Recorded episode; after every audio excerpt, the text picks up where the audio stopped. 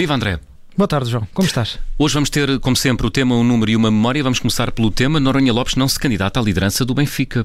Sim, e que acaba por cair aqui como uma, uma surpresa para o universo benfiquista, ou pelo menos para alguns dos apoiantes de, de Noronha Lopes, apoiantes que, que, vieram do ultimato eh, eleitoral um, e Noronha Lopes perdeu nessas últimas eleições do Benfica que aconteceram no último ano.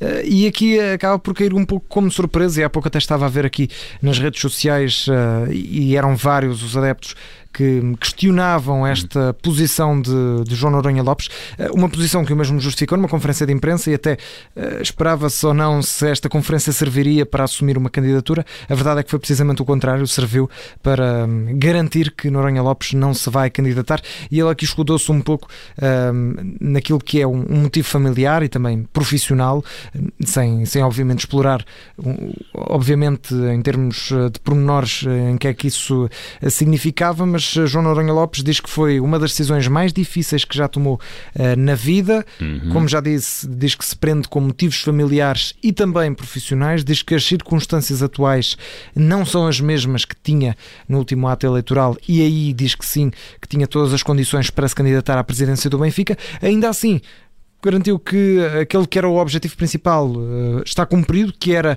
fazer frente ao, àquilo que ele diz ser o vieirismo, uh, mostrar as fragilidades da, daquilo que foi a presidência de, de Luís Filipe Vieira e diz que a história deu razão a João Noronha Lopes uh, com depois a queda do, do antigo presidente do Benfica do cargo de presidente encarnado.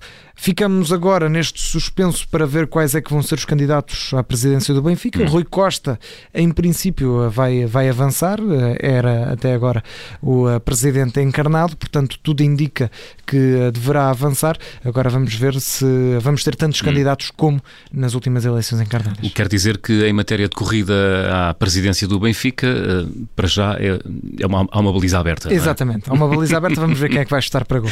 Muito bem, vamos ao número que é o 2, é o intervalo de anos que a FIFA quer realizar o Campeonato do Mundo. Sim, eu trago, trago isto para aqui hoje, hum. Eh, não porque seja uma notícia de hoje, eh, já ontem, já anteontem, eh, olhávamos e tínhamos, tínhamos visto várias, várias notícias de que falavam de um, de um possível, uma ideia da FIFA de querer diminuir o intervalo de anos do Mundial. Acho que toda a gente sabe que o Mundial, mas para quem não, não está tão a par, o Mundial de Futebol realiza-se de 4 em 4 anos. Olha, ora, aquilo que a FIFA quer fazer é reduzir para 2 isto para, no fundo, uh, isto não é assumido, obviamente, mas no fundo combater um bocadinho aquilo que a UEFA fez, porque a UEFA neste momento tem o Campeonato da Europa e tem a Liga das Nações. A Liga das Nações consome muito campeonato, consome muito tempo do, de uma época de futebol e por isso a FIFA e, e outras, uh, outras eh, confederações de futebol tinham menos tempo ou tinham menos uh, flexibilidade de calendário para poder jogar contra as seleções europeias, que obviamente a FIFA tem todo o interesse em vê-las a jogar contra as sul-americanas, contra as africanas, contra as da Oceania, porque são, obviamente, as seleções europeias que mexem mais, uhum. mexem mais dinheiro, que também é isto, obviamente, que interessa claro, mais à, claro, FIFA, claro. Uh, e por isso daí esta ideia de reduzir. Ora, hoje, e é por isso que eu trago para aqui este tema, hoje a Associação de, de Ligas Europeias lançou um comunicado, uh, diz que está totalmente contra este,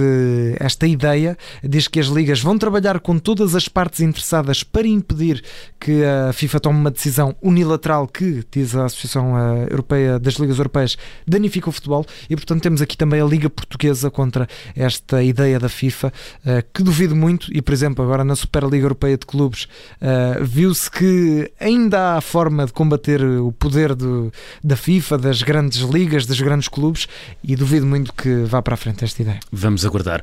E vamos à memória, hoje é fresca, vamos até 2018, porque este ano, André? Vamos ter aqui outra, já falamos das eleições do Benfica, agora falamos das eleições do Sporting. Hum. Faz hoje três anos que Frederico Varandas eh, foi eleito como presidente do Sporting e trago isto não por ser uma efeméride de mais uma eleição do Sporting, já teve muitas eleições ao longo da história, mas por ter sido aquela que foi a mais concorrida da história do Sporting. Portanto, não foi uma eleição qualquer.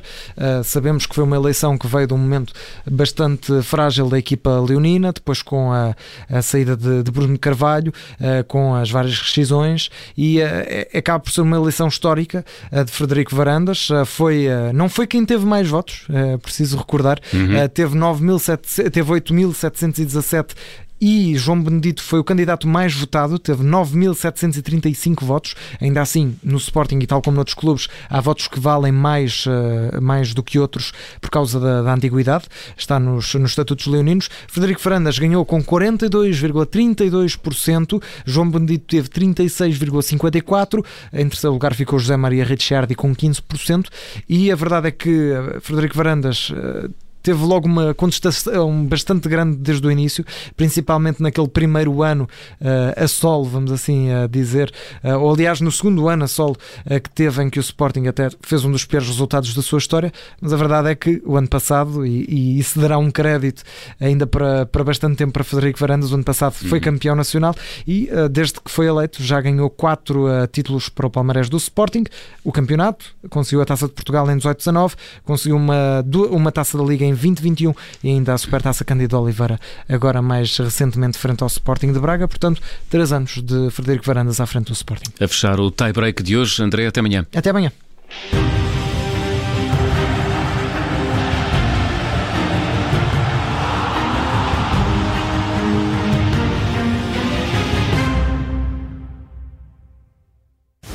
Rádio Observador.